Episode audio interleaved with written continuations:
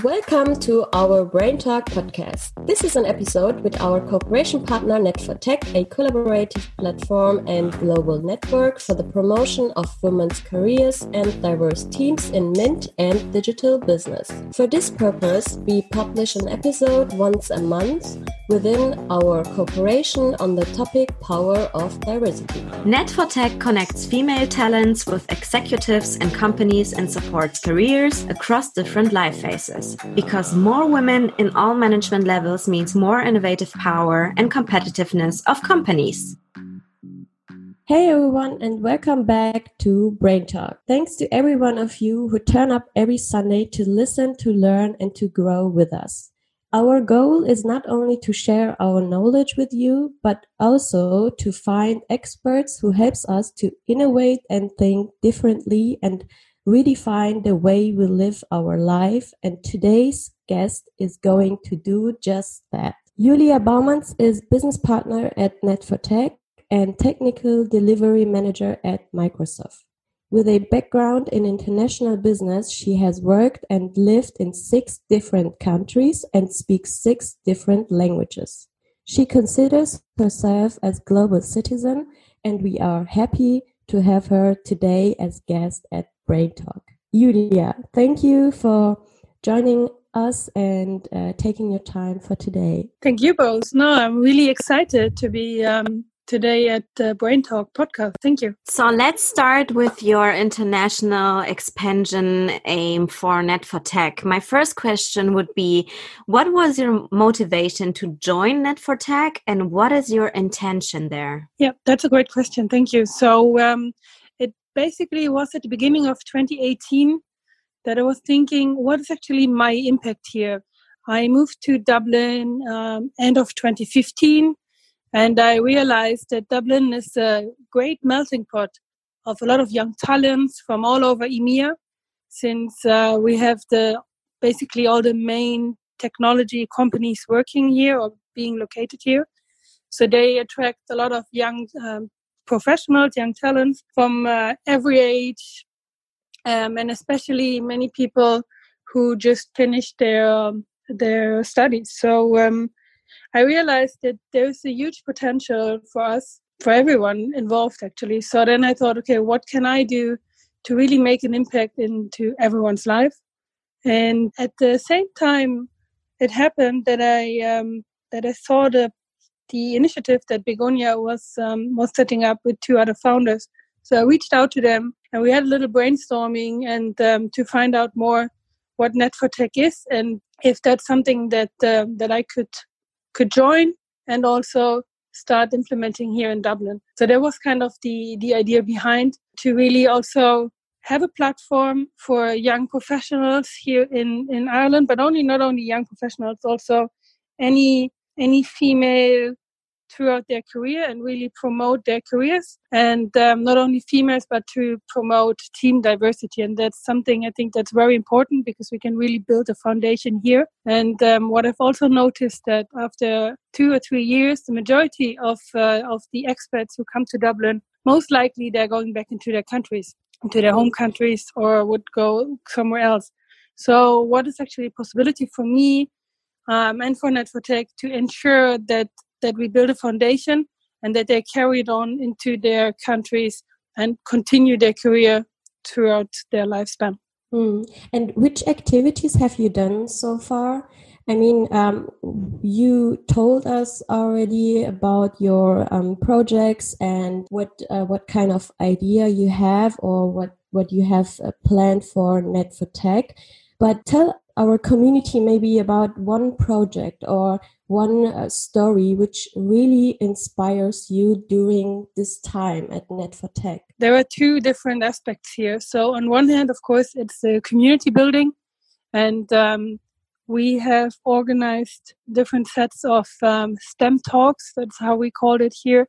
So, it was um, evening events where, like little get togethers, we, we met in a pub and people were exchanging were networking, and we had also different types of um, um, guests there who who just had like a little impulse speech on around their career and just showcasing how much of a role model you can be. Um, and here I would like to um, to bring up the example of a very talented uh, lady who who has done completely different types of careers in her life so far. And just recently, she uh, finished a, a degree in computer science and um, is now looking to go back. I think after eight nine years here in Dublin, she would like um, to move back to Germany in this case. And um, I think with the help of net4tec, we not only have given her a platform and um, like like a platform, a stage where she can showcase herself as a role model, for instance, but also to give her all the the inspiration that that, that she got from all from, from so many different people when she networked to really grow and kind of go for the next level into her career. So that's something that that always inspires me when I see her. She's she's a really great lady. Mm. Um, and then the second aspect is as well of what we have done so far. It's really to grow net4tec also in terms of teams, so um, of our internal team. So we have found an ambassador here who's also very active in the community and um, supports me and, and setting up everything. Because I mean, on one hand, yes, I'm also expanding net4tec in in Dublin, but on the other hand, also um, together with Begonia, I'm uh, the business partner and we also have a lot of topics on the plate in regards yeah. to um, uh, working with net4tec and um, let it grow let let and there's kind of so many different aspects. So it's very strategic on one hand but also very operational. So it's uh, the juggle in between. Yeah and you already told us you're alone in dublin so far. So from your point of view what is your future outlook for net4tec then? So what is the main goal you want to achieve in the next i don't know one or two years? Mm-hmm. let's say that yeah. So at the moment we are where there, there's another girl with a lady with me who's um who's supporting me in the ambassador work here in Dublin. However, the plan is really to expand the ambassadorship um, within Dublin, and here I would also like to have many different um, different people, not only women. Actually, I would also love to see a man as an ambassador, and to also have a great mix of companies in there involved, right? That's something yeah. um, that I would like to um, to focus on. And um, there are some discussions ongoing, but I think I'm happy to. If anyone is interested, please give me a shout. I'm looking forward to see what's what's happening there. But yeah, and what what we are also trying to do in Dublin is at the moment to um, to work on a bigger event that we would like to roll out over the next year or so, and it's called Business Creaton, and it's um, some sort of mini hackathon but also like an ideation workshop, some like a source, a place where, where a lot of inspiration and ideas can grow. That's a bigger event that we're actually planning. So we would like to roll this out in Dublin as well. Um, but that's something speaking of maybe in the next six to 12 months. And of course, this is all impacted by COVID 19 as well. So that's, um, that's something, an external factor that we can't influence. However, what we are doing at the moment is um, to have a lot of virtual meetings, so our virtual morning sessions. And um, we are also um, going to expand our entrepreneur training, um, which we are going to do um, virtually as well. So I think here it's a great mix because then we are not only concentrating on the German region or the, the Irish region, but we can do both and or then at some stage also have the entrepreneur training live, like in person and not virtually. So that's something that we are planning to do.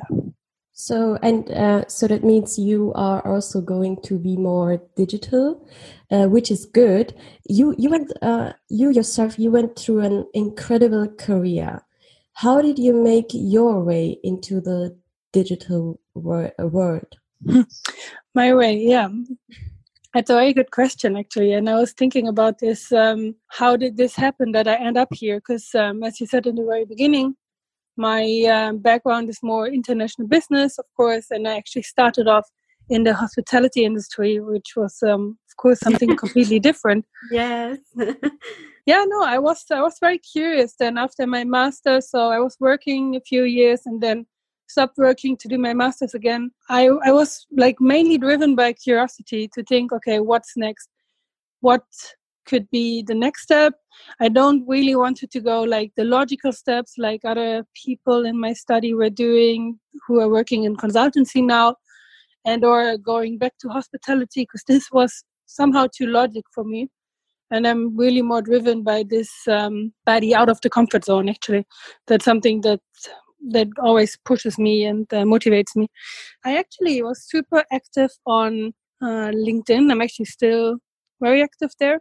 So and what i mean by being active it's not just um, having an up-to-date profile and um, looking every now and then into into linkedin and what's happening but i was really active in communities and different groups and kind of trying like reading a lot commenting a lot and um, to also just get a feeling on on what's happening at the moment in the industries out there and then it happened that someone actually approached me who was not a recruiter which i found very interesting hmm. who came across my profile and thought okay she might be a good fit for our company so uh, we had a chat, and um, yeah, well, thanks to him, so to say, um, they offered me a job in Oracle in Dublin. And um, well, back then I just moved. Um, I finished the studies in Sweden, and I was kind of like with a big question mark left. Okay, where to go next? Like uh, the world is so big, so there, there were so many choices. But when I had the offer with Oracle in Dublin, I thought, okay, why not? Actually, I've never been to Ireland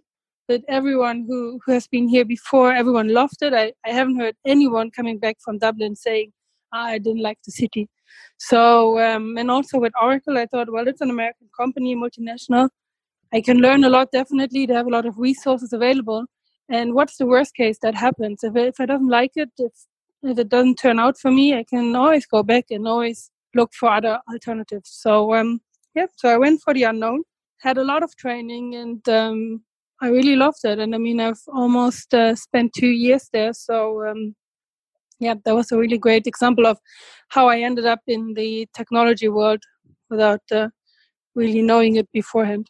That's really interesting, of course, because I think in our age and our generation, we really underestimate the power of something like LinkedIn or communities or networking, but we will talk about that later. Just a interesting question, I think, for our listeners also. How do you collaborate in these times? Especially during covid-19 how do you do that? You you told us something about this virtual morning sessions. Are there other formats which you can inform us about? That's a very good question. Thank you very much. Yes so i think nowadays there are no barriers anymore. Like in my day-to-day job i am leading a team that is based in the uk and i'm based in ireland. And how is this possible? Just thanks to technology so um, that's definitely a way of working that, that many people haven't wouldn't have imagined kind of uh, 10 15 years ago i would say so um, yeah, so of course in Microsoft we use a lot of Microsoft Teams. We have our virtual team set up. Um, there's a lot of exchange going on in between the different channels, and we do a lot of video calling. And what I've noticed during, um, especially since COVID nineteen, I mean, even before people were turning on the videos a little bit more, but I think the the fact now that we can't see each other physically anymore, really everyone turns on the video, and um, I find this um, really great because it gives you this this personal touch, right? Even though you know the other person, but what if you don't know the other person yet? And um, I started my job on the first of April, just in the middle of this whole pandemic. So of course I don't know the team at all, right? I haven't met them yet. I don't know their their personalities, and that's something usually where you get the feeling for when when you meet in person. But I think mm. because of this um, this very special time and um, the fact that we have turned on the videos, you can look at each other's eye and you can kind of do realize some these fine linings in between, and that's something um, that was was not that possible before, right? So yeah. Um, yeah, I think that's definitely a good case that we have the technology in place for this. Yeah, and if we just um, look at the last few years, it's not only because of COVID um, 19, but also because of the technology, what you said. So many businesses have changed, many enterprises, and especially in the um, last few months. What what are you thinking about about the changes that um, we are going through what does it mean for um, for especially the companies? In which time are we right now? Um, yes, I think it's it's super exciting, and that's something also why I feel so comfortable working in technology. So um, in my previous job, I was a key account manager for Microsoft as well, in um, for the Swiss customers. So um, I was working with 60 customers within the manufacturing space. Of course, manufacturing, you might think, ah, oh, hmm, that's kind of old-fashioned. They just saying it all in stereotypical way, of course, right? Sorry, dear customers. no, but uh, just when when you think of manufacturing, you would say that's like a an industry that's rather large and um, what is it actually that they can do an impact on and um, i think what was very interesting was that we have one of the customers um, who are really changing their entire business completely right? And that's something that um, that also satya nadella the microsoft ceo kept saying that in the future like in the near future actually within the next five years almost every company will change their business strategy towards like a more digital strategy and also at some stage will turn into software companies themselves so and what i mean by this was like um, to give you an example so one of my customers used to be um, quite a big swiss sewing machine uh, manufacturer and with sewing machines people think of like oh yeah this is uh, quite an old fashioned business. Who's still buying sewing machines? I mean, once you buy a sewing machine, you have it forever, especially with the, the Swiss sewing machines, right? They are, they're like the Ferrari among, um, among yeah. the sewing machines. And, um, but how can they actually change their business and make it attractive also for the young people, right? And for like the next generations to come. So what they have done was they really implemented IoT into their sewing machines, right? Um, which I think is is super exciting and fantastic. Mm. And it's just a really cool example of what we can do or what customers can do and how much impact uh, every one of us has, right? They have installed these IoT connect- connection points with the sewing machine. They have had they um, have implemented the big displays into the sewing machine and a USB drive. There, the the sewing machines are connected with the internet. So on one hand, what the consumer can do is the consumer can upload their patterns, their sewing patterns that they would like to do, put it in either via USB stick or they have um, invented the platform where the customers can actually then upload or directly from the internet put in their sewing pattern that they would like to do.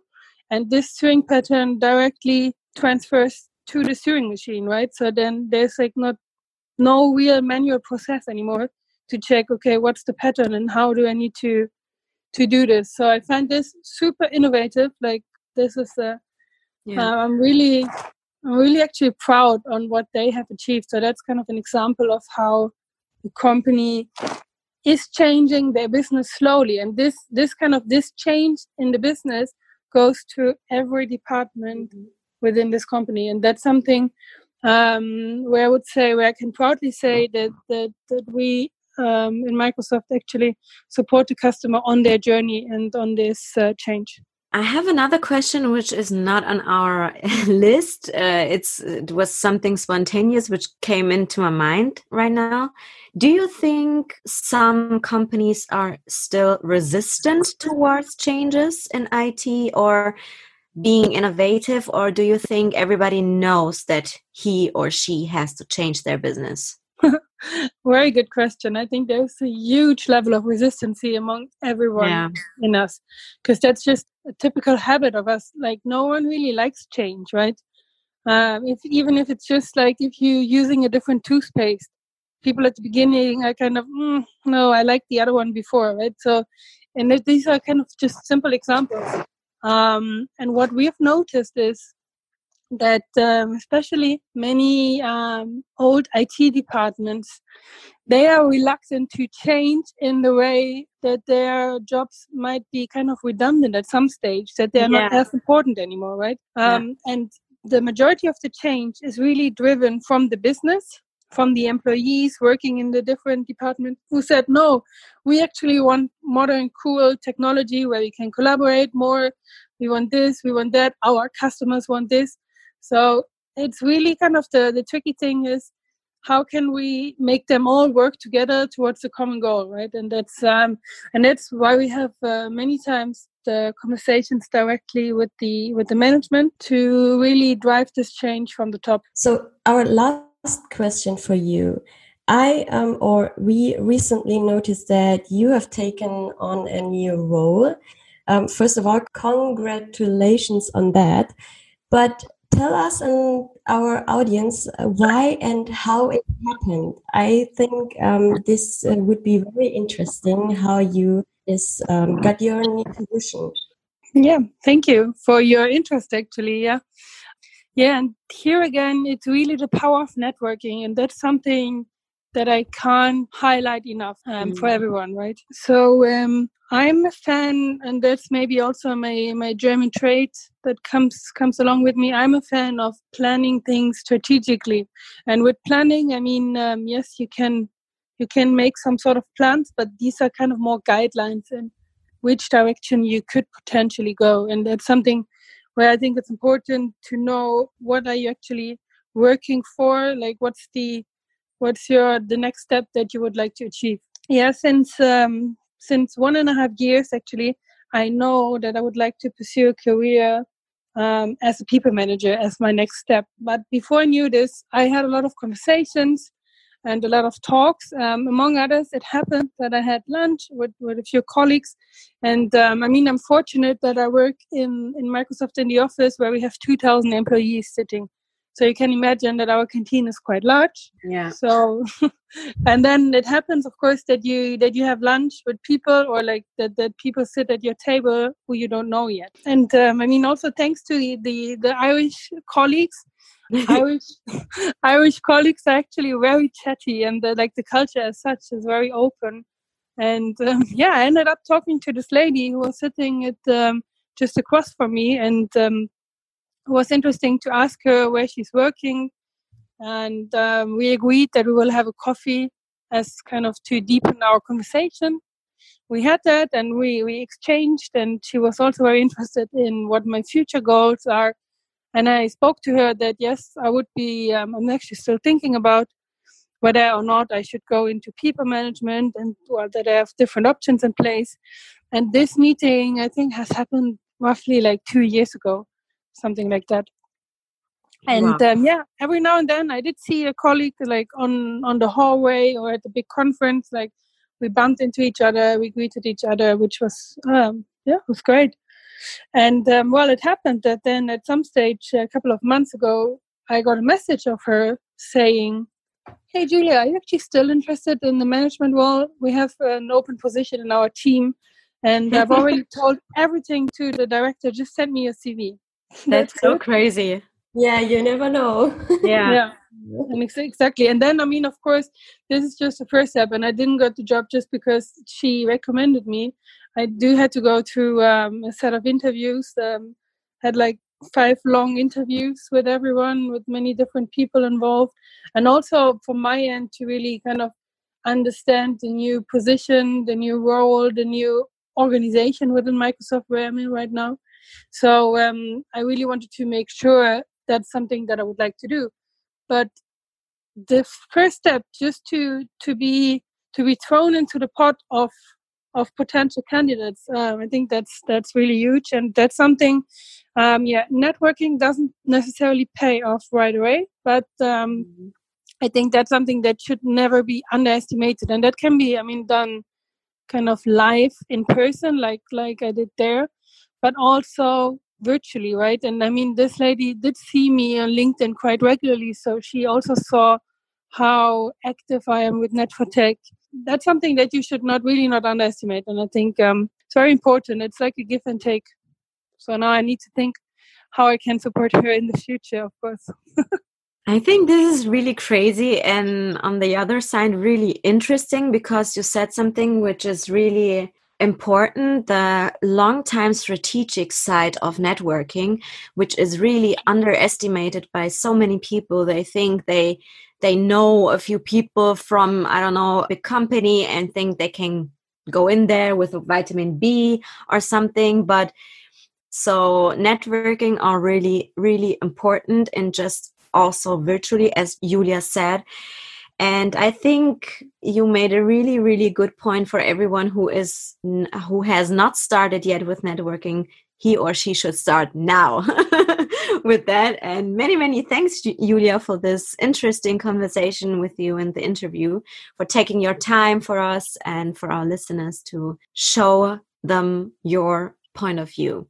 Great. Thank you very much, Muni and Shari. It was really, really good um, to be there this morning. And um, yeah, if you listeners, if you um, if you are inspired as well, please feel free to reach out to me via LinkedIn and or Xing. Of course, I'm I'm available there.